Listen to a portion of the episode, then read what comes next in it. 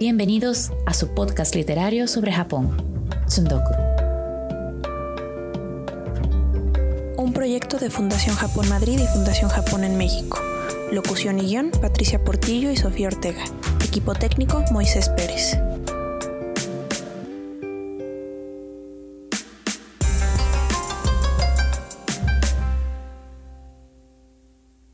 El día de hoy tendremos el gusto de platicar con la maestra Ingrid Vera Chirino acerca de la relación entre la literatura japonesa y el budismo. La maestra Vera es licenciada y maestra en filosofía por la UNAM. Tiene también una maestría en estudios sobre Asia y África con especialidad en Japón por el Colegio de México, así como una maestría en estudios sobre budismo japonés por el International College for Postgraduate Buddhist Studies en Tokio. Es además estudiante de doctorado de estudios sobre budismo en esa misma institución.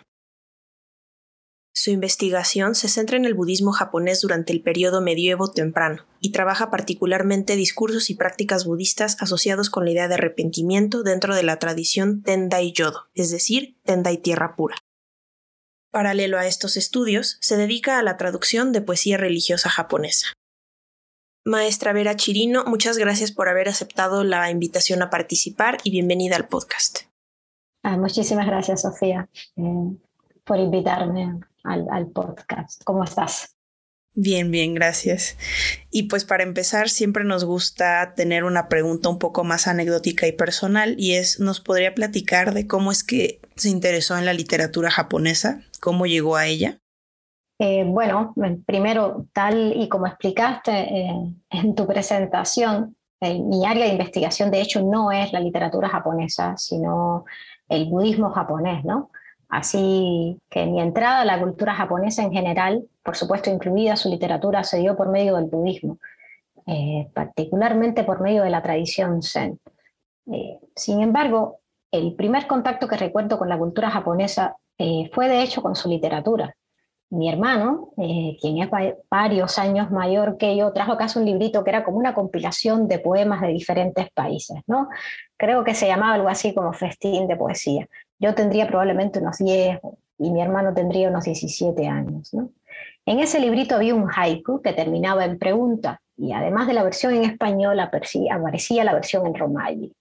El compilador explicaba que el sonido K al final del poema en la versión romaji era de hecho la manera en que el idioma japonés se expresaban las preguntas. Yo realmente, la verdad es que no recuerdo el, contenido del poema, pero sí recuerdo la perplejidad, digamos el asombro que experimenté al enterarme de que había una lengua extraña donde las preguntas tenían un, marcador, digamos, un marcador fónico. O sea, no solo se marcaban tonalmente, como es el caso del español. Ese es el primer contacto que recuerdo con la cultura japonesa, pero por supuesto yo en ese entonces estaba muy lejos de pensar eh, que mi vida se iba a ver tan vinculada a, Japón como, como está mi vida hoy día, ¿no? Eh, creo que de hecho el primer contacto, digamos, más consciente fue cuando estudiaba en el Instituto Superior de Arte en La Habana. Ahí trabajaba un profesor, eh, Gustavo Pita Céspedes, quien inspiró a, una generación de artistas intelectuales jóvenes cubanos en un momento en que Cuba estaba realmente pasando por uno de los periodos, digamos, más áridos de su historia, ¿no? Un periodo que, por cierto, todavía no terminó.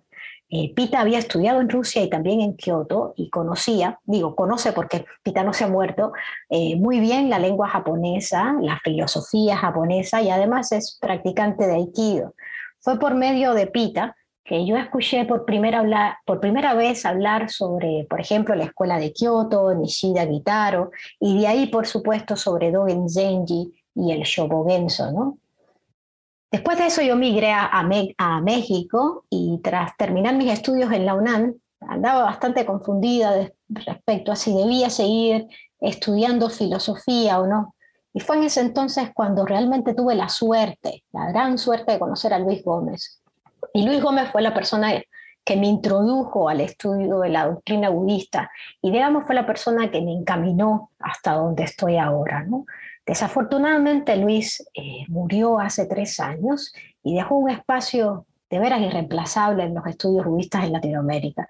Eh, lo que quiero decir o lo que puedes ver claramente es que mis contactos con la cultura japonesa han estado desde sus inicios, digamos, centrados en su poesía, su filosofía y su religión, estas son las dimensiones de la experiencia humana que a mí me interesan más, pero siéndote sincera, creo que es un hecho básicamente fortuito el que estudie esas dimensiones en el contexto particular de Japón, ¿no? Muchas gracias, profesora. Y bueno, como ya hemos mencionado desde el inicio, hoy vamos a platicar acerca de la relación entre la literatura japonesa y el budismo. Y probablemente muchos de nuestros escuchas se imaginarán que vamos a hablar acerca de la poesía producida por monjes budistas durante el periodo Kamakura. Y si bien existe una relación muy importante entre la producción literaria del periodo Kamakura y el budismo, desde antes de esta época ya podemos rastrear la influencia del budismo en la literatura japonesa entonces, ¿nos podría explicar qué influencia vemos del budismo en la producción literaria anterior al periodo Kamakura? Bueno, Sofía, como, como bien dices, eh, generalmente cuando se habla sobre la relación entre literatura y budismo en Japón, lo primero que nos viene a la mente es la influencia del budismo en la producción literaria del periodo Kamakura, en efecto en parte porque ha sido quizás el tema más tratado en lenguas occidentales. Ahora, el budismo realmente llegó a Japón a mediados del siglo VI e influyó en la producción literaria japonesa desde mucho antes de ese periodo. Eh, resulta relativamente fácil citar un buen número de trabajos producidos durante el periodo Nara y particularmente durante el periodo Heian, en los cuales podemos trazar o identificar esa influencia. La primera influencia que conviene recordar, por cierto, influencia que es bastante obvia y, por, obvia tiende a pasarse por alto, es el hecho de que el sistema de escritura chino se introdujo, si bien no únicamente, al menos sí fundamentalmente, por medio de la importación de textos budistas chinos, textos budistas que eran en su mayoría traducciones de textos budistas indios. ¿no? Si estamos hablando sobre la literatura en el sentido, digamos, más bien estrecho de texto escrito, entonces creo que conviene recordar que fue principalmente por medio de la transmisión del budismo a Japón eh, que se introdujo el sistema de escritura chino y con ello la posibilidad misma de producir literatura escrita. Y fíjate que digo literatura escrita porque soy muy consciente de toda la tradición literaria oral anterior a la introducción del budismo en Japón. O sea, es la adopción de la cultura china, incluido el método chino de escritura, lo que determinó el curso de la literatura japonesa. Todavía más interesante es el hecho que esto de que esto ocurrió no solo durante el siglo 6, 7, ¿no? y en relación con el sistema de escritura chino, sino también más tarde, a finales del siglo IX, cuando comenzó a desarrollarse el sistema Kana de escritura. El desarrollo de ese sistema tradicionalmente se atribuye a Kukai. Para aquellos que no están familiarizados con la historia del budismo japonés, quizás convendría explicar eh, que Kukai, a quienes, eh, a quien los japoneses llaman cariñosamente Kobo, es el, fundador, él es el fundador de la tradición de budismo esotérico, o sea, de lo que se conoce en Japón como budismo Shingon o budismo Mikyo.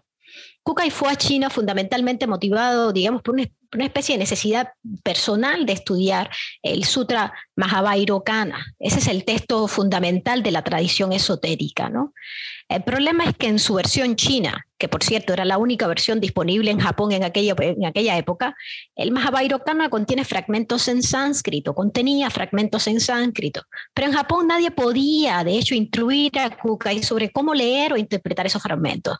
De manera que Kukai se fue a China para estudiar el sistema de pensamiento contenido en, aquel texto sagrado, es decir, en el Mahabharata, un texto que le interesaba fundamentalmente, pero también para estudiar la lengua sánscrita que, en efecto era la lengua que le iba a permitir estudiar ese texto. Cuando volvió a Japón, Kukai trajo consigo los primeros libros de textos chinos para estudiar sánscrito, o sea, para estudiar gramática sánscrita, para estudiar sonidos, etcétera, ¿no? O sea, fue gracias a Kukai que comenzaron los estudios de sánscrito en Japón. Como el sánscrito es un sistema fónico de escritura, quiero decir, donde los caracteres no tienen un contenido, digamos, semántico completo, sino que se utilizan por su valor fonético, hay muchos teóricos que defienden que fue la transmisión del sánscrito a Japón por medio de Kukai lo que eventualmente permitió el desarrollo del sistema Kana, que como todos sabemos es también un sistema fónico de escritura.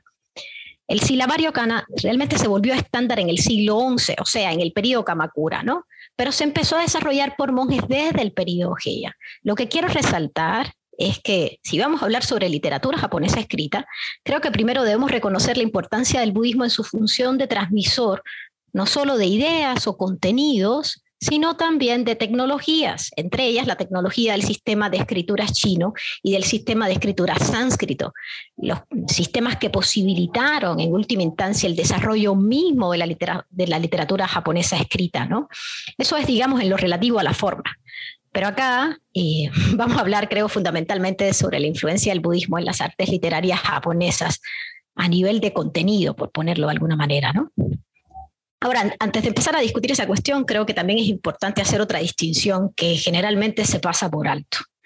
Creo que eh, cuando hablamos sobre literatura debemos pensar tanto en la literatura religiosa o doctrinal como en la literatura, digamos, secular.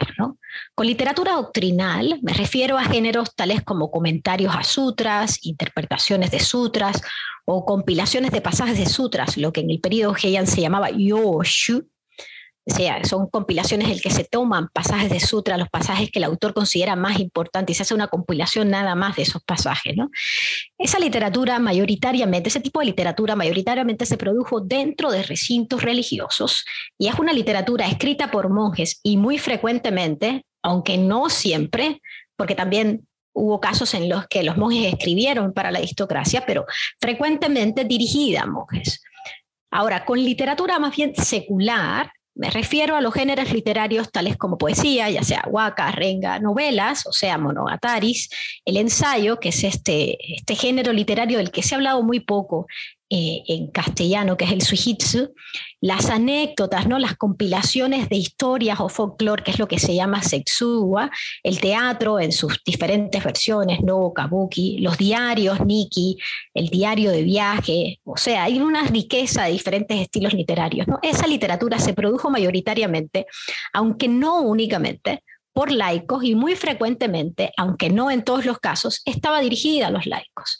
Ahora, todavía hay un tercer grupo que está compuesto por aquellos hombres de letras o poetas que comenzaban su carrera como poetas, como, trabajando en la corte, digamos, o poetas seculares, y más bien tarde en su vida se convertían en monjes o reclusos. Este grupo es particularmente importante cuando, cuando vamos a hablar sobre la influencia del budismo en la literatura japonesa. Eh, y algunos de esos ejemplos son, por ejemplo, en el periodo Heian, eh, Yasutane eh, Yoshishige, que es una persona de la que casi no se habla, la verdad. Saigyo, eh, Kamo no Chome, por ejemplo, ¿no? Yoshida Kenko.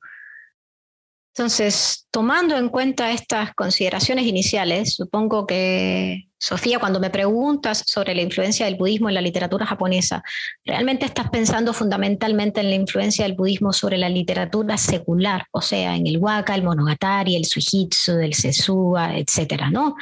Y aquí hay mucha tela por donde cortar, ¿no? Podríamos empezar hablando sobre referencias, digamos, más bien obvias a textos budistas o a deidades budistas o a monjes dentro de textos literarios, o sea, referencias directas. ¿no? Durante el periodo Heian esos ejemplos se encuentran en todas partes porque el budismo era, porque el budismo era más bien como el marco intelectual más aceptado, aunque por cierto, por supuesto, no el único. En la novela Genji Monogatari, por ejemplo, Murasaki menciona recurrentemente a los bodhisattvas Kanon y Jizo, por ejemplo, y Seisho Nagon en el libro de cabecera describe una especie que describe una escena en la que ella se espanta, digamos, al contemplar los, los dibujos de infiernos budistas en los biombos.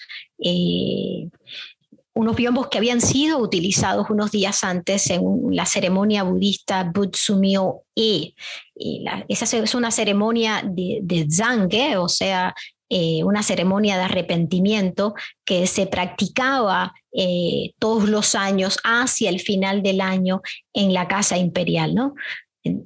Otro, otro ejemplo es, por ejemplo, el, caso del Sutra del Loto, que es un sutra muy conocido y muy utilizado en, las diferentes versiones del budismo en el este de, la, de Asia, básicamente por, entre otras cosas por su uso tan fértil de, de la metáfora. ¿no?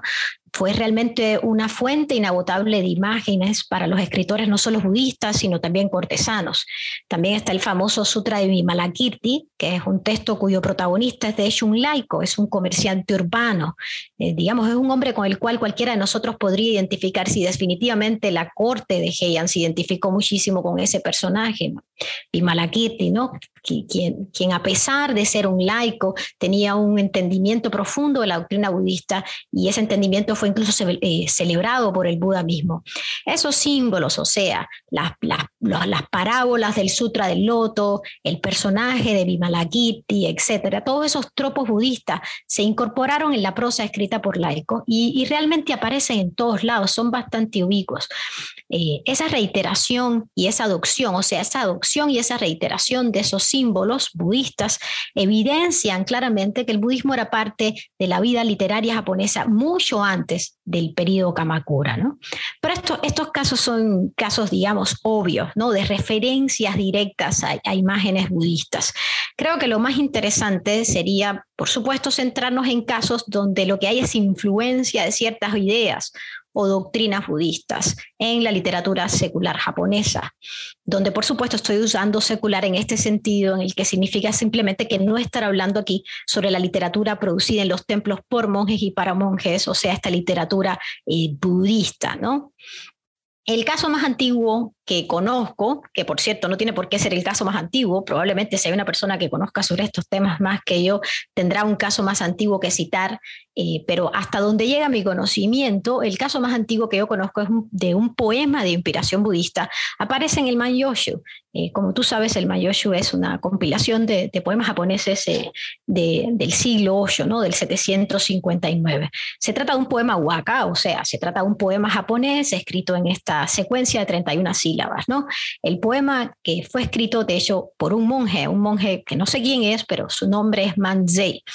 El, poema, eh, como su nombre, como fue escrito por un monje, pues es, muy claro identificar la influencia budista en él, ¿no? Entonces, el poema dice algo como, yo no naka o nani ni tatoe, wake asaborake kogi yuku fune no ato no shiranami.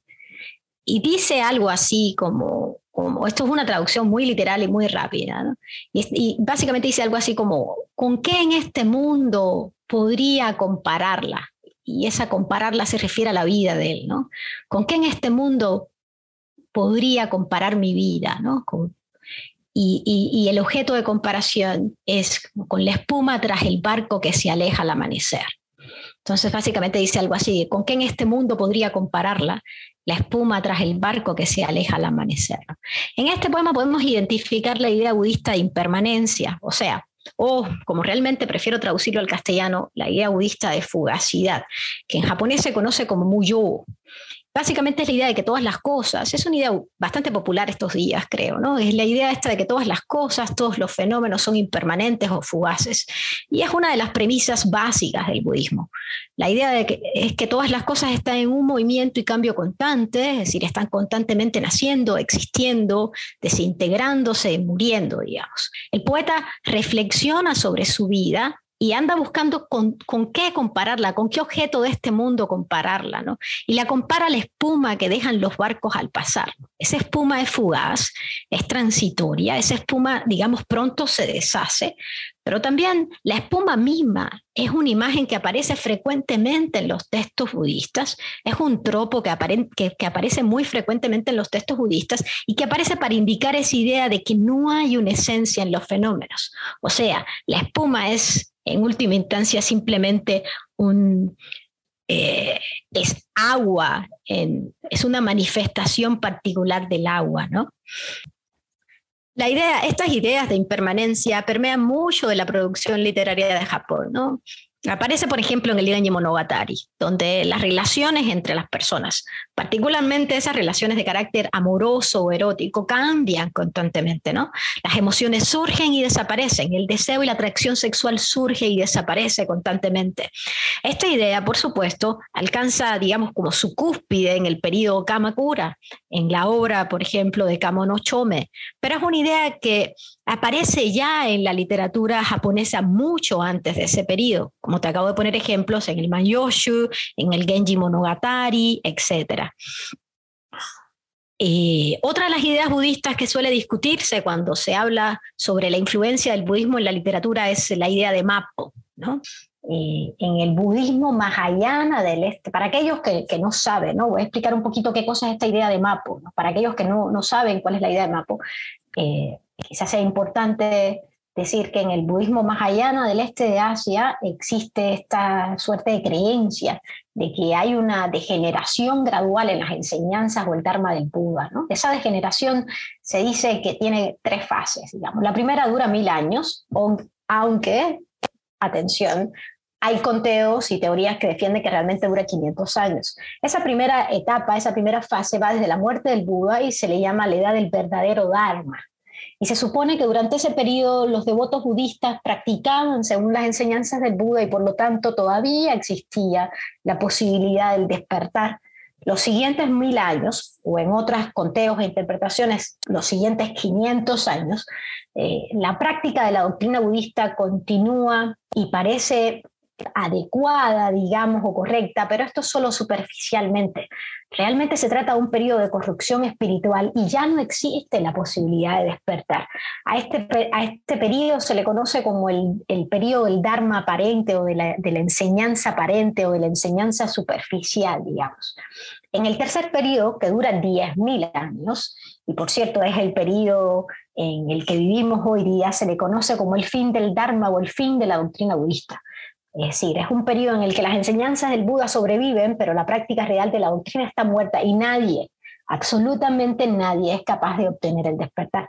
Aunque la idea de Mapo podemos identificarla en Heian, como anteriormente dije, fueron más bien las personas que vivían en los siglos XII y XIII de Japón, o sea, en el periodo Kamakura, quienes estaban metidos o involucrados en un debate respecto a si realmente el mundo había entrado en la era Mapo o no, eh, la época final, o sea, esta época que se considera como, como, la época final del siglo budista. ¿no? Lo que pasaba es que se calculaba que el año en el que íbamos a entrar en esa época final era más o menos el 1052. Cuando Chome escribe el Hoyoki, había tal nivel de caos social que parecía que en efecto la idea de Mapo, de que había soporte empírico, digamos, habían ejemplos concretos eh, para eh, a favor ¿no? de, de, esta idea. Ahora, es importante notar que esta idea realmente no fue aceptada por todos. Por ejemplo, Dogen Zenji, que es el fundador de la escuela Soto Zen en Kamakura, eh, él realmente nunca aceptó la idea de mapa. Pero bueno, básicamente lo que quiero dejar claro es que esta idea que hizo tan popular en Kamakura realmente tiene antecedentes claros en, en Heian, ¿no? Que todavía hacia, hacia comienzos del periodo Heian el budismo no era el marco intelectual dominante o el único marco intelectual. Es evidente porque de hecho tenemos textos en los cuales se trata de discutir que el sistema intelectual eh, más importante es el, es el budismo. Eh, anteriormente hablé de, de Kukai, que, que, fue esta persona que se trajo el primer libro de texto para estudiar, eh, para estudiar sánscrito en Japón, etc. Bueno, pues Kukai, cuando era un estudiante, escribió un texto que se llama Sangon Shiki.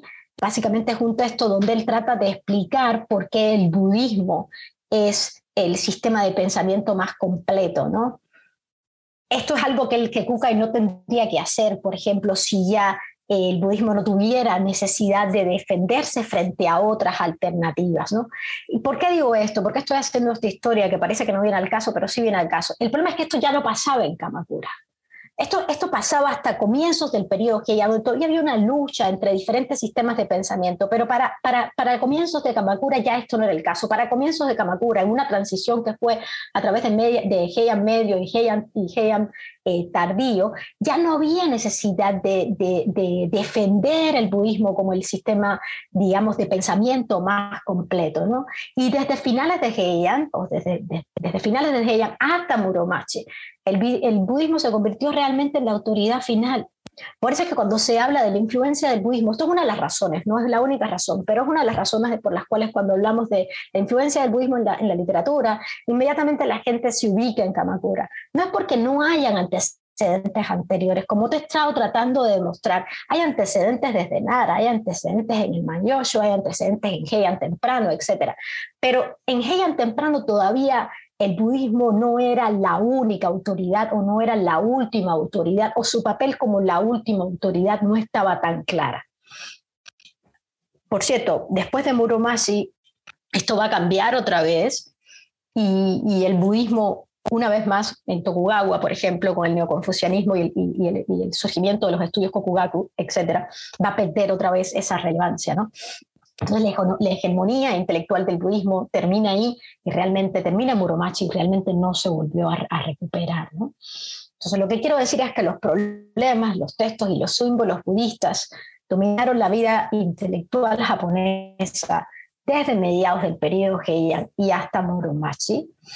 Y cuando, cuando, hacemos cuando tenemos esta tendencia de centrarnos en Kamakura, o si nos centramos únicamente en Kamakura, digamos, pasamos por alto buena parte de esa historia. Nada, te comentaba esto de por qué el budismo, eh, que, a comienzos del periodo Heian todavía tenía estos contrincantes, ¿no? El eh, los contrincantes del confucianismo y el, taoísmo, eh, por qué se volvió el marco de pensamiento más importante en el Japón medieval. y te decía que era porque ofrecía digamos, una explicación coherente del mundo y de la experiencia humana, y no era la única explicación eh, del, mundo y de la experiencia humana, pero por lo menos era la explicación, digamos, más coherente o más terminada, disponible a los japoneses durante ese tiempo. No solamente esto, también es, por supuesto, es el caso que recibió, eh, digamos, soporte por parte del grupo político en ascenso, me refiero eh, durante el periodo Heian eh, recibió muchísimo soporte por parte de, la, Casa de los Nobles Fujiwara y, luego, por supuesto, por, parte de, los Bushi, quienes, y en última instancia por el shogunato mismo, quienes usaron el budismo para justificar eh, su propio prestigio y, y poder, ¿no? Gracias, profesora. Y posterior al periodo Heian, entramos ya al periodo Kamakura, que va del año 1185 a 1392. Y el periodo Kamakura es quizá conocido por la mayoría como el periodo más característico para la producción literaria con influencia budista o de corte budista, y aunque usted ya nos ha explicado que la influencia budista la podemos rastrear en la literatura japonesa desde mucho antes que este periodo, también es cierto que en el periodo Kamakura hay una importante producción literaria de influencia budista, sobre todo porque varias de las principales obras características de este periodo fueron escritas por monjes budistas, ¿no? Entonces, ¿nos podría explicar usted ¿Por qué hay una relación tan fuerte entre el budismo y la literatura japonesa durante el periodo Kamakura? Bueno, eh, cuando hablamos de literatura y budismo durante el periodo Kamakura, realmente uno inmediatamente piensa en el budismo zen. Y por si esto no fuera poco, uno tiende a atribuir al Zen los aspectos de la estética medieval que realmente hallamos más fascinantes. Pero eso es un entendimiento que pasa por alto que el Zen es básicamente o fundamentalmente una continuación de la escuela Tendai, de la escuela Tendai que floreció durante el periodo Heian y a la que ya me he referido acá. Lo que pasa es que esa, la, reconstrucción histórica, digamos, de la, historia del budismo japonés ha tendido a hacer hincapié más en la diferencia y no tanto en la continuidad pero si atendemos a la continuidad, que es lo que he estado tratando de hacer aquí, creo que puede verse claramente cómo los tropos o las imágenes poéticas de influencia budista comenzaron mucho antes, desde el periodo Nara, y que tuvieron total fuerza en el periodo Heian, y que son los tropos que, que usualmente, son esos mismos tropos que usualmente se asocian con la literatura producida en Kamakura, ¿no? Algunos de esos ya los he, ya los he mencionado anteriormente, como Rokudo, como Mapo, como la idea de Muyo, etcétera, ¿no? La idea de impermanencia, la idea de, de la transmigración a través de estos seis destinos, la idea de, de la decadencia o el final de la doctrina budista, etcétera, ¿no? Y esta pero por supuesto sí es cierto que hay una apreciación de que el, de periodo Kamakura es el apogeo de las artes literarias de influencia budista. ¿no? Y en algún sentido esa apreciación realmente, la verdad es que no está equivocada. Lo único que sucede es que tampoco es del todo correcta, digamos, ¿no? Es una idea que necesita eh, matizarse Creo que esa apreciación eh, se debe en parte a una tendencia a contar la historia del budismo japonés como si su momento de mayor relevancia fuera el periodo Kamakura. Es decir, dos tendencias, ¿no? Una, a no ver la continuidad entre el periodo, en, la historia del budismo japonés, entre el periodo Heian y el periodo Kamakura, y luego otra, a contar la historia como si el momento de mayor relevancia fuera, de hecho, el periodo Kamakura, ¿no? Eh, tal tendencia realmente tiene muchas explicaciones. Eh, parte, esa, esa tendencia se debe justamente al sesgo de los estudios budistas en Japón, donde hasta hace muy poco los estudios budistas, cuando me refiero a los estudios de curso, estoy hablando incluso de los deportes secular, los de la universidad, se hacían con énfasis en los budismos que son más populares en la actualidad y se centraban en la historia de los fundadores de esas sectas y de las doctrinas más fundamentales de esas sectas. Eh, como los budismos más populares hoy día en Japón son Tierra Pura, Nichiren, Insen, ya sea Rinzai o Soto, eh, los cuales surgieron todos durante el periodo Kamakura y que conforman lo que a veces se le llama o se conoce como los nuevos movimientos Kamakura, pues ha habido cierta tendencia a sobrevalorar ese periodo y a los héroes religiosos de ese periodo sobre el resto de los otros periodos y sobre el resto de las escuelas budistas en Japón.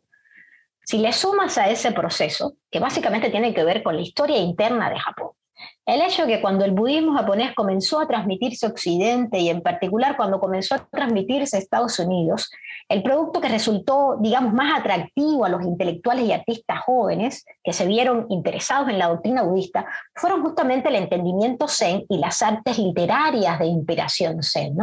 La mayoría de los intelectuales americanos que escribieron sobre estas cuestiones durante la década de los 80 y de los 90 eran precisamente jóvenes en los 60 y estaban imbuidos en esta corriente intelectual de la que te estoy hablando. Por supuesto, esto no quiere decir que el periodo Kamakura no sea relevante en este sentido. Quiere simplemente decir que debemos poner este tipo de valoraciones en sus respectivos contextos históricos, históricos ¿no? Es un hecho que el budismo del periodo Kamakura, de hecho, los, los, los, budismos, habría que decir los budismos del periodo Kamakura, de hecho, empujaron o llevaron el budismo, digamos, a un nuevo estado, ¿no? Donde, donde supieron alcanzar o comunicar eh, la doctrina budista de una manera más efectiva, eh, de hecho, comunicaron la doctrina budista de una manera más efectiva, digamos, a las masas, ¿no? Eh, por ejemplo, hicieron cosas como escribir tratados budistas en kana y ya no en kanji. Y eso, por supuesto, hizo que, los nuevos movimientos. Esos budismos de Kamakura tuvieran un impacto social más amplio, eh, que eventualmente es lo que ha posibilitado su sobrevivencia hasta la actualidad, ¿no? Eh, Ahora, cuando hago este paréntesis, lo único que quiero decir es que el budismo en Japón va más allá del budismo, del budismo zen, va, más allá de los budismos kamakura, ¿no? Y, la influencia del budismo en las artes literarias japonesas, por supuesto, eh, eh, comenzó, como he tratado de mostrar eh, anteriormente, mucho antes ¿no? del periodo Kamakura. Pero por supuesto, del periodo Kamakura son nuestros poetas y escritores japoneses, digamos, bueno, por lo menos para mí, ¿no? Son algunos de mis poetas y escritores japoneses más que más quiero, que más me gustan, ¿no? Uno es, eh, por supuesto, Saigyo, y Chome, que ya he estado hablando acerca de él, Yoshida Kenko, eh, ellos son los representantes más importantes de, lo que se conoce como las artes literarias del periodo Kamakura y al mismo tiempo son los representantes más importantes de lo que se conoce también como la literatura de reclusos. ¿no? Eh, por supuesto, en ellos es fácil identificar una influencia budista porque estos escritores precisamente eh, todos eran reclusos. Es decir, todos eran monjes, aunque, aunque, y esto es importante, comparten la particularidad de que se ordenaron tardíamente. O sea, para que me entienda, Sofía, generalmente los monjes se ordenan en la adolescencia, ¿no? alrededor entre los 16 y los 20 años. 20 años ya es bastante tardío. Pero en el caso de estos reclusos, ellos se ordenaron ya adultos y después de haber hecho una carrera secular como intelectuales o poetas de la corte. Y justamente hablando de estos monjes que produjeron algunas de las obras más características del periodo Kamakura, como los que ya he mencionado, que son Saigyo, Kamonochome y Yoshida Kenko, Eh, ¿Nos podría platicar de qué temas o qué géneros literarios exploraron estos monjes durante el periodo Kamakura en su obra? ¿Hubo acaso algún género literario preferido por estos monjes? Uno de los problemas, digamos, a los que estos monjes se enfrentaron es precisamente eh, lo, que nos, lo que nos atañe en esta, en, hoy, ¿no? que es la relación entre budismo y poesía. El problema es que cuando uno es poeta, particularmente ellos que venían, ¿no? Porque venían de un contexto secular, y como poetas espera, eran poetas de la corte, ¿no? Y uno, espera que, esos, que, que como poeta eh, uno escriba sobre una variedad de temas, ¿no? el amor, digamos, la pasión, el erotismo. Estos son temas que, que ya eran clásicos, incluso... Eh, que ya eran un canon en, el Mayosho, ¿no? Eh, la idea de que el amante, la imagen del amante que anhela al amado, que, que no está y que eh, lo extraña, etcétera, ¿no? Pero por supuesto, estas personas ya se habían hecho monjes, se supone que ellos están al menos eh, se supone, ¿no? Tampoco tiene que ser realmente el caso, pero se supone de que, de que, ellos están al menos camino a separarse de este tipo de experiencia, digamos, erótica. Entonces ya ese tipo de temas ya ellos no lo podían tocar, ¿no? También está la cuestión eh, de que si te adentras en el mundo poético, pues eso significa que vas a utilizar una energía que deberías realmente utilizar para alcanzar cierto tipo de experiencia religiosa, ¿no? Para alcanzar el despertar, digamos. Y, esa energía al final se te va en el trabajo poético, ¿no? Es decir, tomar parte en el mundo del intercambio lírico, digamos, tomar parte en el mundo del arte, no solamente significa que compones poemas, también significa que tienes que competir, que tienes que andar detrás de los premios, la fama, las becas, etcétera, ¿no? O sea, no las becas, pero sí entiendes, sí, todo, este, todo lo que implica eh, participar del mundo del arte, ¿no? Y todo eso, por supuesto, podría poner en riesgo tu carrera como monje. Eh, la energía debería estar, esto es idealmente, ¿no? Debería estar concentrada en la práctica religiosa.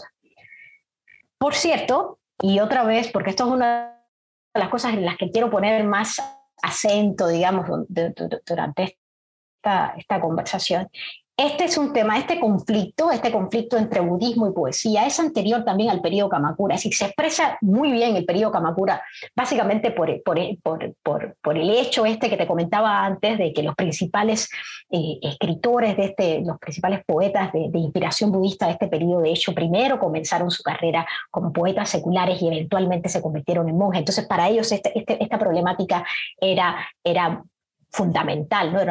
incluso si quieres natural, ¿no? Pero esto tampoco es una problemática particular del periodo Kamakura. Esta, esta, esta problemática surgía ya en el periodo Heian y alguien que comenté anteriormente, Yoshishige Yasutane, que casi no se, no se habla de él, apenas aparece en la literatura castellana cuando se habla del, budismo eh, eh, japonés, Yasutane es semejante a, a, a Chome, eh, a Sayo, a, Kenko, en el hecho de que antes de tomar el hábito también, antes de tomar el hábito budista, él también había sido un poeta de la corte, ¿no? Y él resolvió ese conflicto de una manera muy tajante, ¿no? Él simplemente abandonó completamente la poesía. La verdad es que si lo piensas un poco, te das cuenta de que, de hecho, la creación literaria, la creación poética, la creación literaria, va va en contra ¿no? de ciertos ideales que se volvieron, digamos, centrales durante el periodo Kamakura. ¿no? Por ejemplo, uno de los ideales centrales a las nuevas escuelas, de, las nuevas escuelas Kamakuras tenía que ver con que era importante centrarse en una única práctica religiosa. Esta tendencia, que la comparten todas las nuevas escuelas, los nuevos movimientos Kamakuras, es una tendencia que es como una especie de reacción a lo que habían sido, digamos, formas eclécticas de budismo. Eh, el caso clásico eh, de esto es el budismo Tendai en Japón, que mezcla eh, pensamiento de yodo, o sea, mezcla pensamiento de la tierra pura con pensamiento mikyo, con budismo esotérico y pensamiento tendai, etc. es, básicamente muy ecléctico y, las, los, nuevos, los, los, líderes religiosos del periodo Kamakura, que, que todos se formaron de hecho dentro del contexto Tenda y reaccionaron a ese eclecticismo. Y una de las cosas en las que más ponían acento y en las que más enfatizaban era básicamente que uno tenía que concentrarse únicamente en una sola práctica.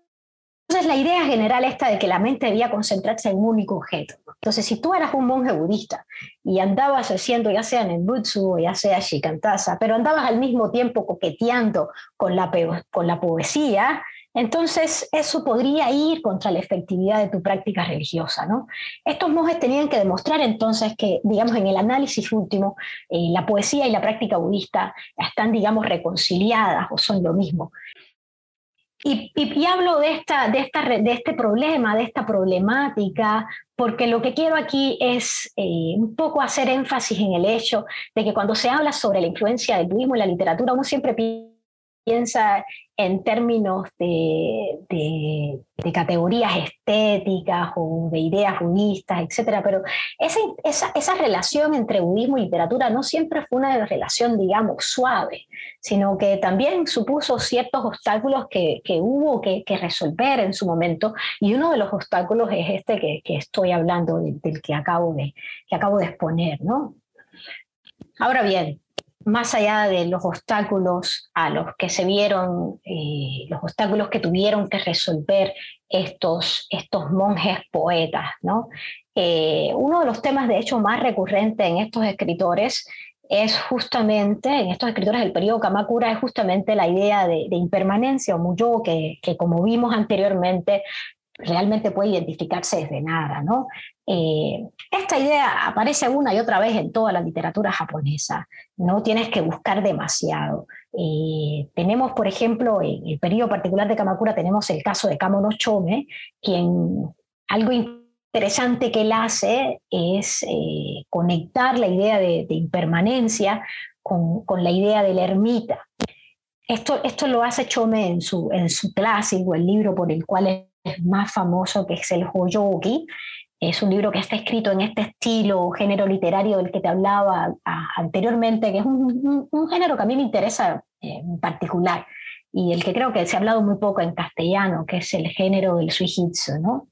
Básicamente es un estilo de escritura en el que el escritor lo que hace es, digamos, reaccionar a las cosas que suceden alrededor de él, a lo que está pasando alrededor de él, y lo que escribe son sus impresiones o reflexiones personales sobre eso y estas reflexiones y estas impresiones son siempre como fragmentadas, ¿no? Es un tipo de literatura que, que porque son sus reflexiones fragmentadas, son sus reflexiones personales, es un tipo de literatura como intimista, digamos, y estos ensayos eh, casi nunca son piezas, digamos, editadas o planificadas, sino que son como pensamientos fortuitos, ¿no? reacciones fortuitas, es simplemente hacer un récord, ¿no? hacer, eh, escribir sobre estas, sobre estas impresiones. ¿no? Y el Hoyoki es parte de este, de este género literario.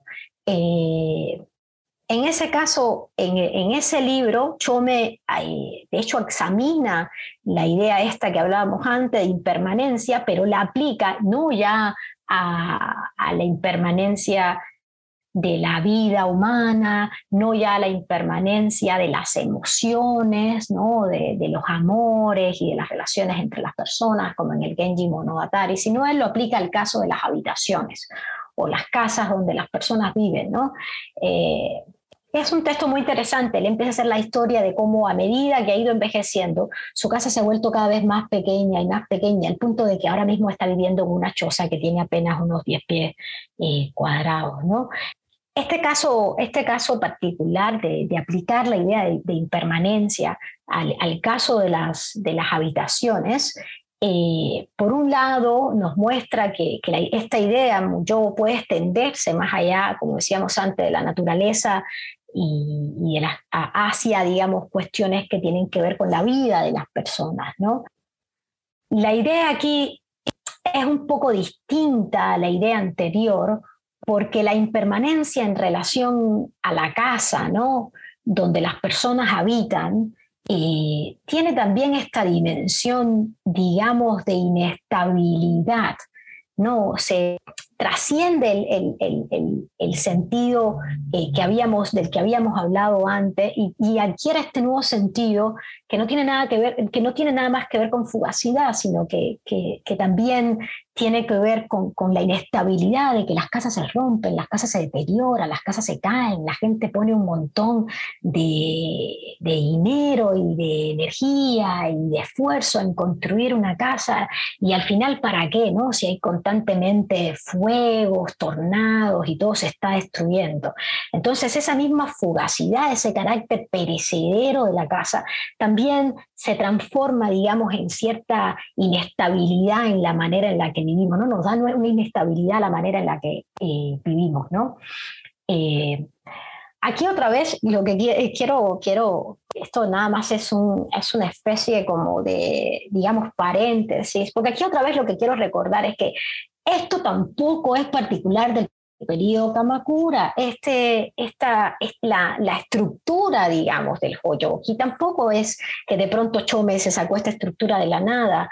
De hecho, eh, Yoshishige Yasutane, que lo he mencionado mil veces, tiene un texto eh, que se llama Chitei no en el que también tiene una estructura semejante, ¿no? Él empieza a hablar de, de, problemas, los problemas sociales a los que él se enfrenta, del deterioro en las relaciones sociales, etcétera, y luego cómo escoge eh, retirarse, ¿no? Y, y, esto otra vez es periodo Heian. Pongo este ejemplo nada más para volver a hacer hincapié en lo que he tratado de exponer, de que los referentes que asociamos, las categorías estéticas, los tropos budistas que asociamos con, con, la relación entre budismo y, y, literatura durante el periodo Kamakura, realmente están mucho antes, ¿no? Y esto es otro ejemplo.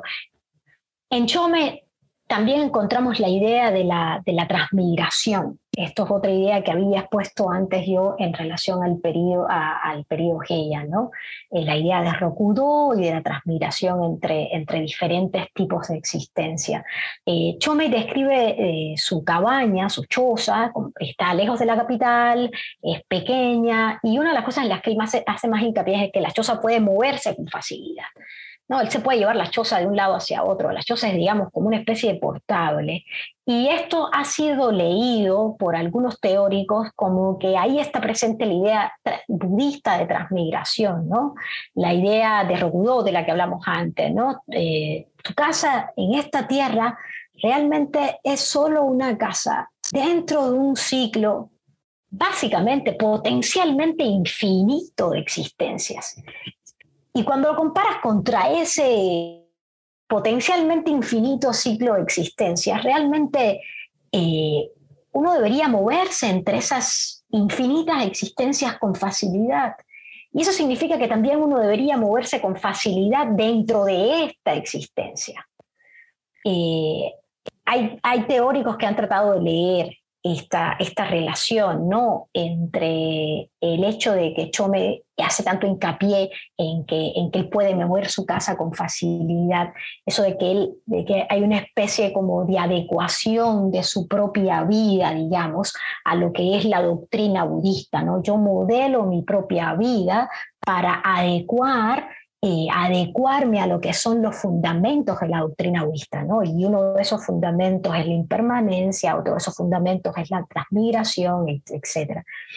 Entonces, luchar contra ese entendimiento, ¿no? Luchar, eh, tratar de construir una casa para la eternidad, y esto es una de las cosas que Chomei sí dice en el Hoyogi, es realmente una especie de labor sin sentido, ¿no? Es una labor que en última instancia eh, no comprende el carácter último de la realidad, ¿no? Entonces, con todas estas comparaciones entre eh, la ermita y la casa de la ciudad, el hecho de que la ermita puede moverse con facilidad, etcétera, todos esos ejemplos en el Hoyoki de, de, Kamo no Chome son ejemplos que manifiestan claramente la influencia de doctrinas fundamentales del, budismo, eh, como Rokudo, como, la idea de, impermanencia, etc. Otra idea que presenté antes eh, también es esta de cuando presenté la idea de, la doctrina budista de Mappo, ¿no?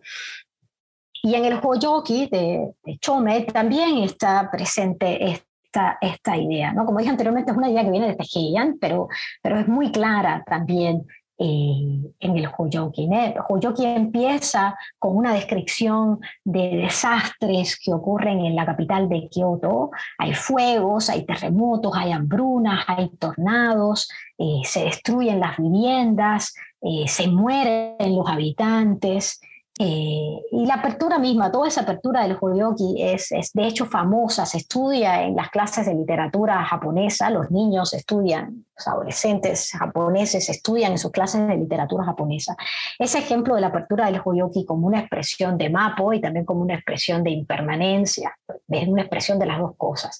Es una expresión de mapo porque parece en algún sentido que Chomei está justamente como dando ejemplos concretos de lo que había sido hasta ese entonces o hasta el periodo Heian, solo una idea, ¿no? La idea, esta idea del periodo Heian de que, de que se estaba entrando en, en el periodo de la, de, del ciclo final, ¿no? En esos últimos 10.000 años que son el ciclo final de, de, la, enseñanza budista. ¿no? Y parece que, que está justamente como ofreciendo ejemplos, casos concretos que manifiestan ese, ese caos, ¿no? esa, esa disolución social. ¿no? Ahora, hay otro, digamos, tipo de categorías eh, que están conectadas con esas, eh, digamos, doctrinas budistas, eh, pero que no son realmente doctrinas budistas, sino que se derivan de doctrinas budistas o tienen una influencia, una inspiración budista, pero se transforman en otra cosa, ¿no?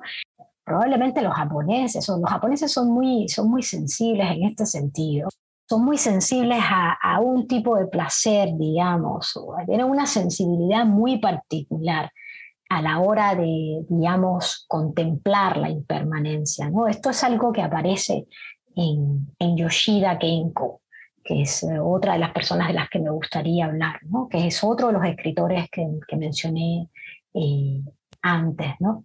Y de hecho, Yoshida Kenko eh, por supuesto, también creía en la impermanencia, creía en la fugacidad de las cosas, pero creía que esa impermanencia y esa fugacidad de las cosas era, era un elemento o era el elemento fundamental de la belleza, ¿no? Lo que es perecedero es bello. Eh, es su libro más famoso, que es el Tsuretsure Guza, eh, en ese libro justamente él dice, eh, que si no fuera el caso de que, de que la vida humana, un hombre o él mismo, ¿no? va a desaparecer como la neblina en la montaña, y si no fuera el caso de que él fuera, uno mismo fuera a esfumarse como el humo, ¿no? si no fuera, eh, si uno fuera a andar eternamente en este mundo, las cosas perderían ese poder que tienen justamente para conmovernos, ¿no? O sea, parte de lo que hace que las cosas nos conmuevan tan profundamente tiene que ver justamente con que existe la fugacidad, con que existe la impermanencia y con que tenemos esta sensibilidad para reconocer esa fugacidad, ¿no? Y eso es lo que luego se ha llamado eh, la categoría estética del mono no aguare. Y aquí vemos cómo esta categoría estética está de hecho vinculada con una comprensión particular eh, de la experiencia, una, digamos, una comprensión eh, budista de la experiencia, ¿no? Ahora, algo que quería mencionar anteriormente es Yoshida Genko, por cierto, no es un recluso al estilo de Choumei Osayo. Chome Osayo sí eran reclusos de, estilo, de estilo eremita, ¿no? Sí, sí estaban recluidos en las montañas. Bueno, Chome no estaba realmente, realmente metido en la montaña, Saiyo estaba mucho más metido en la montaña. Eh, pero Yoshida Kenko es más bien una especie de, de escritor urbano, digamos, ¿no? Él, él de hecho comparte estos ideales estéticos del, del recluso, del monje budista, ¿no? Del eremita budista, esta idea de que lo, impermanente o lo perecedero, lo fugaz es bello, eh, también la idea de que la simplicidad, ¿no? lo que es simple, eh, realmente denota, digamos, buen gusto. Por cierto, esto es algo que, que, uno ve claramente incluso hoy día en Japón, ¿no? aunque Japón es uno de los países más ricos del mundo, eh, uno no ve en la calle despliegues aparatosos de opulencia, ¿no? Realmente existe esta idea de que el exceso y la abundancia denotan poca sensibilidad, ¿no? Eh, hay, un, hay otro pasaje, otro pasaje en el Tsuregusa de Yoshida Kenko, en el que él va caminando y se encuentra, va mirando la montaña y se encuentra, en medio de la montaña se encuentra como una choza, ¿no? La choza es tranquila y es una choza sencilla y de hecho tiene el, el clásico caminito este lleno de musgo y Yoshida Kenko aquello y para él es como una manifestación del ideal estético del recluso, ¿no? Y todo eso le parece súper bien hasta que cuando llega a la choza se da cuenta de que hay un árbol de mandarinas y el árbol de mandarinas está lleno de mandarinas y además hay una cerca. Alguien construyó una cerca alrededor del árbol para que uno no pudiera robarse las mandarinas o agarrar las mandarinas, ¿no? La abundancia del árbol y la cerca alrededor del árbol le sugieren a Yoshida Kenko de ello como una especie de mal gusto. Y esto es interesante porque fíjate cómo hay una, aquí hay una ética, digamos, de corte budista claramente vinculada a una estética en esta imagen literaria, ¿no? Eh, y básicamente es que, que, esta imagen de la cerca y de la abundancia del árbol y de la cerca que está como prohibiendo que otro venga y se robe o tome el fruto, eh, inmediatamente eh, termina, ¿no? Y, digamos, afea la escena, ¿no? Entonces, eh, ese, elemento, ese elemento de la cerca en el medio que es un elemento que realmente no va con la descripción de, de, del caminito, la, montaña, la choza, ¿no? Y en el medio de aquello te encuentras una cerca, ¿no? Entonces hay como una ruptura estética ahí, ¿no? Y entonces uno se da cuenta de cómo hay un elemento, digamos, en la estética, eh, en la estética hay un elemento ético, digamos, ¿no? La estética eh, denota el carácter ético, en este sentido, en este caso particular de tipo budista de, la persona, ¿no?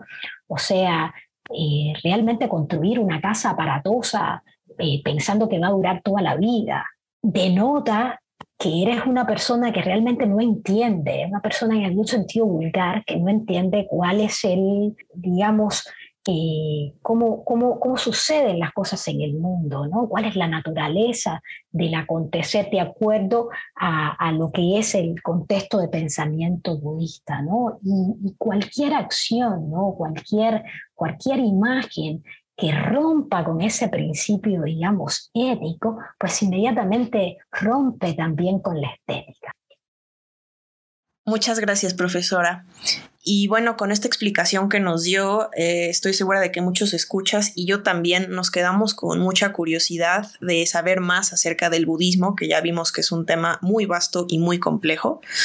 Pero hasta ahora hemos hablado en su mayoría de la influencia del budismo en la literatura japonesa clásica y me interesaría preguntarle ¿Qué pasó con esta relación eh, posterior al periodo Kamakura? Eh, ¿Puede decirnos usted cómo es que continúa, si es que continúa la influencia del budismo en la producción literaria de Japón posterior al periodo Kamakura o incluso hasta hoy en día? Bueno, eh, Sofía, para, para ser absolutamente sincera, yo, yo casi no sé nada sobre literatura contemporánea japonesa, he leído muy poco. Eh, desafortunadamente yo casi no leo nada que haya sido producido en Japón, desafortunadamente, ¿eh? después del periodo. sí, no, no, es que no me parezca interesante o que me parezca mala literatura, es simplemente que, que, que una cuestión de administración de tiempo. ¿no? Entonces yo realmente pues no puedo decir mucho acerca sobre, sobre esto que me preguntas, ¿no? sobre la manera en que hoy día el pensamiento budista influye en la producción literaria japonesa. ¿no? Como te decía antes, después de Muromachi, eh, el, contexto, el, pensamiento, la autoridad del pensamiento budista eh, bajó bastante eh, primero con, con, el desarrollo del neoconfucianismo y con los estudios Kokugaku, etc. E, y luego, por supuesto, entraron otros mm, contrincantes, digamos, eh, el cristianismo, y luego entró la modernidad con Meiji, etc. Entonces, bueno, eh, la verdad es que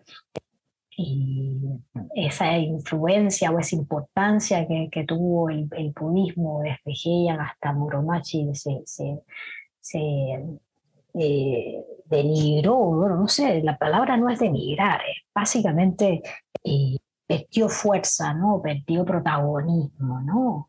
Eh, ahora, obras de inspiración budista, por supuesto, han continuado produciéndose en Japón después del periodo Muromachi, ¿no? después de Kamakura, después de Muromachi. Eh, particularmente, por ejemplo, durante el periodo Edo, eh, tenemos ejemplos de recursos que todavía siguen eh, ese ideal del poeta renunciante, ¿no? de ese ideal del poeta renunciante que vimos en el caso de Kamo no Chome o, o, de eh, Saikyo, que básicamente, creo que no lo dije antes, pero por supuesto es, un, es un ideal, es un ideal eh, de inspiración china, pero, pero que fue forjado en Japón desde eh, finales de Heian, desde, Heian, y que, y que, bueno, ya esto lo discutimos antes, ¿no? Ese ideal, digamos, se vuelve a actualizar en, en, la figura de Ryokan, ¿no? Ryokan es, por, por cierto, es mi poeta japonés preferido. Eh, y, Ryokan eh, vivía recluido en, las montañas de Niigata. Eh, su vida es básicamente una vida de, reclusión y poesía. y ese mismo ideal se, se, vuelve a actualizar, aunque de una manera un poco distinta, en el, en el trabajo del, tan conocido poeta Basho, eh, y también en el, en el, trabajo de Yosa Buzón. Eh, los ejemplos son, son miles, ¿no?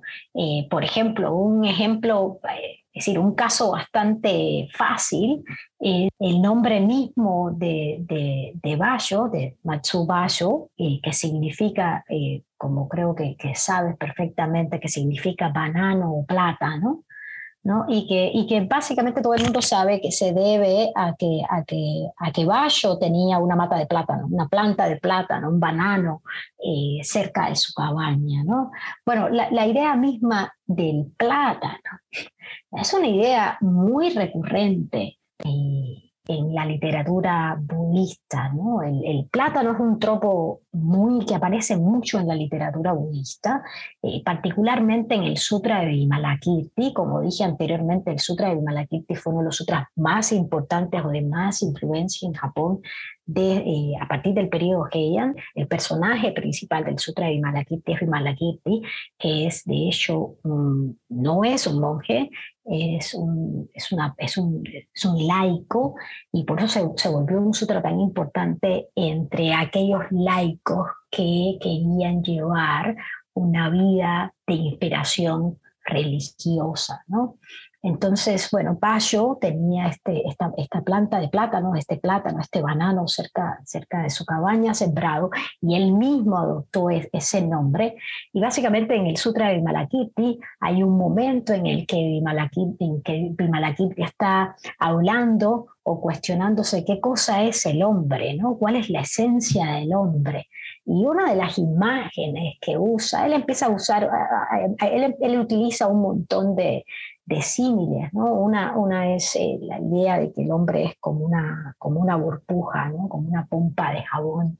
Y otra de, las, de, los, de los tropos, de las imágenes que utiliza, es decir, que la vida, que el hombre es, es, es básicamente como una planta de ¿no? porque tiene capas y capas y no hay un centro que uno pueda reconocer. No, no sé si alguna vez has abierto la planta de banano, cuando empiezas a, deshacer el centro eh, de, la planta de banano simplemente se deshace en capas y capas. Entonces no se puede reconocer algo que sea la esencia del de, eh, centro de la planta de banano. ¿no? Y lo mismo sucede con, con, lo que es la esencia del hombre. ¿no? Eh, esto tiene que ver, por supuesto, con una de las doctrinas budistas eh, de las que hablamos anteriormente, de la idea del vacío, la idea del muyo, eh, etcétera, ¿no? De que, de que, no hay nada que sea la esencia, ¿no? que no hay nada que permanezca en medio del cambio. Y bueno, esto es un ejemplo, digamos, superficial, yo diría, pero bueno, desde el nombre mismo, Esto es lo que quiero decir, ¿no? No vayas tú ni siquiera, no te tienes que meter ni siquiera en su poesía. Por supuesto, si te metes a su poesía, las imágenes son miles. Pero desde el nombre mismo, Basho ya está incorporando uno de los tropos eh, budistas más recurrentes en, aparece más ¿no? en, la literatura eh, de corte budista. ¿no? Entonces, imagínate, ¿no? desde el nombre mismo. Eh, por supuesto, también tenemos a Isa, que es otro, otro de, los, de, budistas más, más importantes, y quien era eh, un gran devoto de la tierra pura. Y hay un montón de, de haikus de Isa que creo que, que están relativamente fáciles de, de, tener acceso a ellos y eh, él está constantemente haciendo referencias eh, a Amida, Amitabha, que es el Buda central de esa tradición, y, está constantemente jugando con la idea del oeste, ¿no? la dirección eh, geográfica del oeste, que es donde se supone que está la tierra pura, y, con, y, también utiliza mucho la imagen de la tierra pura en, sus poemas. Entonces, por supuesto, esto no es algo que se quedó simplemente en Muromachi, aunque, aunque ya el budismo no era el centro, eh, digamos, intelectual de, de Japón, eh, pero continuó, por supuesto, continuó teniendo un impacto fundamental en, la producción literaria, en la producción de las artes literarias eh, japonesas, ¿no? Como decía, Ryokan, Basho, Yosa Buzón, eh, Isa, solamente para, para, para, digamos, mencionar los más famosos, ¿no? Pero, pero por supuesto hay muchos más. Muchas gracias, profesora. Y por último, me gustaría cerrar con una pregunta que la pone a usted un poco en aprietos, pero que nos sirve mucho a mí y a muchos escuchas para orientar nuestra lista de lecturas, y es ¿qué obras le recomendaría a algún lector que se quiera iniciar en la literatura japonesa con influencia budista? Bueno, eh, eso está difícil y Básicamente depende del gusto del lector, por supuesto, y en este caso particular, no solamente de su sensibilidad, digamos, literaria, sino también de su, sensibilidad o cualidad espiritual, ¿no? Porque no es lo mismo leerte a Isa que, que leerte cosas más de estilo eh, de inspiración zen, ¿no? pero por supuesto, si tengo que recomendar literatura, eh, más allá de los famosos Bayo, Isa y Usun, que creo que, supongo que la mayoría de las personas que nos escuchan hoy eh, han leído, eh, en parte porque, porque han sido los, los más traducidos al, castellano. yo recomendaría, por supuesto, la lectura de Ryokan. Lo que pasa con, con Ryokan es que no tenemos sus poemas chinos o sus haikus en castellano. O sea, sí los tenemos, sí hay una versión de una selección de sus poemas chinos, pero esa selección fue traducida desde el inglés. Entonces no es una traducción directa del español. Y también hay una versión de sus haikus, pero esta fue traducida desde el francés, entonces tampoco la tenemos desde el español. Eh, hace poco yo publiqué recién, eh, una traducción eh, directa desde, desde el japonés de dos de sus poemas chinos y un haiku eh, que pueden consultarse online en la revista Buenos Aires Poetry. Entonces, para aquellos que estén interesados en la poesía de Ryokan, pues simplemente tienen que acceder eh, a la revista y, pueden leer esos poemas. Y por supuesto, eh, de más está decir que recomiendo muchísimo el Hoyoki de, de Kamono Chome. Eh, y, este es un texto fundamental para todo aquel que esté interesado en Japón, y no solo en la literatura, sino en términos generales, cualquiera que tenga un interés general en la cultura japonesa, este es un texto, una referencia obligatoria. ¿no? Eh, hay una traducción al castellano de Sakai, pero yo no he leído esa traducción, así que no te puedo decir si realmente es buena o no. Otro de mis preferidos es, por supuesto, el que también mencioné durante las cosas que estuve hablando hoy, eh, que también mencioné hoy, es el Tsuretsuregusa de Yoshida Kenko. ¿no? Eh, hay una traducción directa del japonés al castellano que fue publicada por Hyperion y, que tampoco he leído, pero que he escuchado. Entonces ahora sí esto es como una recomendación de recomendaciones. O sea, alguien me recomendó, entonces estoy recomendando. Yo realmente me he leído este texto en japonés moderno, yo no me lo he leído en español. Eh, pero sí sé que hay una traducción publicada por Hiperión en castellano y que, bueno, pues quizás eh, eh, pues, si alguien está interesado, podría eh, buscarla. Realmente es un muy buen libro, realmente es un libro que recomiendo.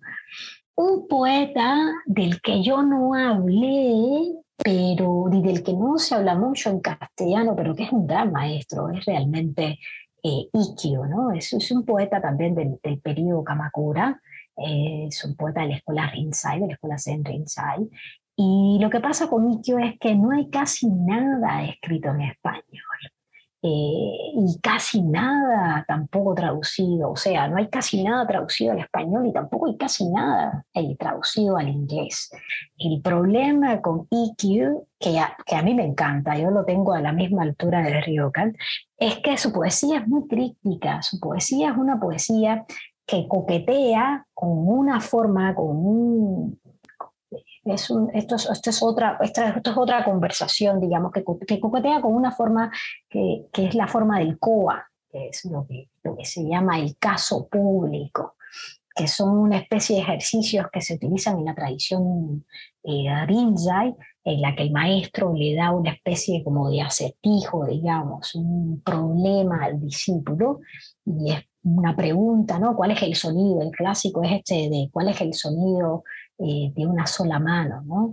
Ah, entonces, pues tienes que, dar como una respuesta que pueda acomodar eso, ¿no? Entonces, pues le, toma a, a, los, a los discípulos años de, meditación y de reflexión eh, dar con una respuesta a ese tipo de acertijo, que justamente de lo que se trata es que son son, son problemas, digamos, son casos, son, son acertijos. Acertijos no es la palabra correcta, eh, pero cuya solución justamente no requiere, es decir, la solución no es una solución lógica, digamos, no es una, solución racional, sino que exigen, eh, digamos, una ruptura con la racionalidad para poder dar una respuesta que el, maestro de hecho considere como aceptada. Entonces hay compilaciones de Koan dentro de la tradición de Rinzai y Ikkyu, eh, sus poemas coquetean mucho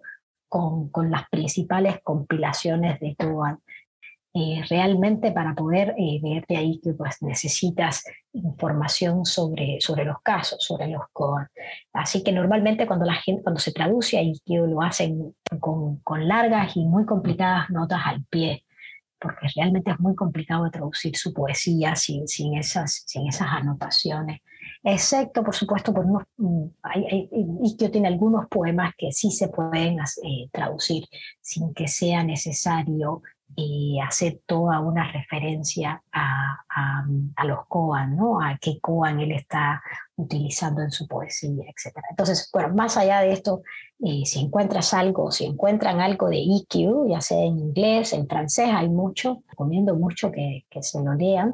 De hecho, yo tengo una tesis de de un maestro acá en, Tokio, del Instituto de Literatura de Tokio, él es francés y él hizo una traducción completa y muy buena de, la poesía de Ikkyo. ¿no? Entonces, básicamente eso es, estoy pensando que los escuchas ya conocen y han leído Basho, Isa y Buzón. Entonces, si ya, si ya saben, e, si ya se han leído eso, entonces podrían ir un poco más allá y, adentrarse en, en Ryokan, en Kamonochome, en en Yoshida Genko y, en Ikkyo, ¿no? Muchas gracias, profesora. Y pues ahí las tienen estas recomendaciones que servirán para sumar títulos a su lista de lecturas pendientes. Y no me queda más que agradecerle a usted, profesora Vera Chirino, por haber accedido a participar en este episodio. La verdad es un tema muy interesante y muy complejo que se presta para hablar de muchísimas otras cosas, eh, pero ahora por cuestión de tiempo aquí la dejaremos. Sin embargo, con lo que usted nos explicó, eh, estoy segura de que yo y muchos escuchas nos vamos con un panorama mucho más amplio de la profunda relación entre el budismo y la literatura japonesa al grado que moldeó varios conceptos estéticos que permean gran parte de la tradición literaria japonesa, como es el caso que nos mencionó del concepto del mono no aguare, un concepto de clara influencia budista. Ojalá que este episodio haya picado la curiosidad de más de una escucha y los anime a adentrarse en el tema de la relación entre el budismo y la literatura japonesa. Así que muchas gracias, profesora Vera Chirino, por acceder a participar en el podcast. Y para despedirnos, ¿le gustaría dar unas últimas palabras a nuestra audiencia? Bueno, nada, pues muchísimas gracias. Espero que no haya sido eh, una presentación demasiado intrincada. Y, nada, muchísimas gracias por, a, ti, Sofía, y a la Fundación Japón por, por darme esta oportunidad de compartir lo poquitico que sé. Y bueno, nada, Gracias por escuchar Tsundoku, un podcast sobre literatura japonesa de la mano de Fundación Japón Madrid y Fundación Japón en México. Arigatou gozaimashita.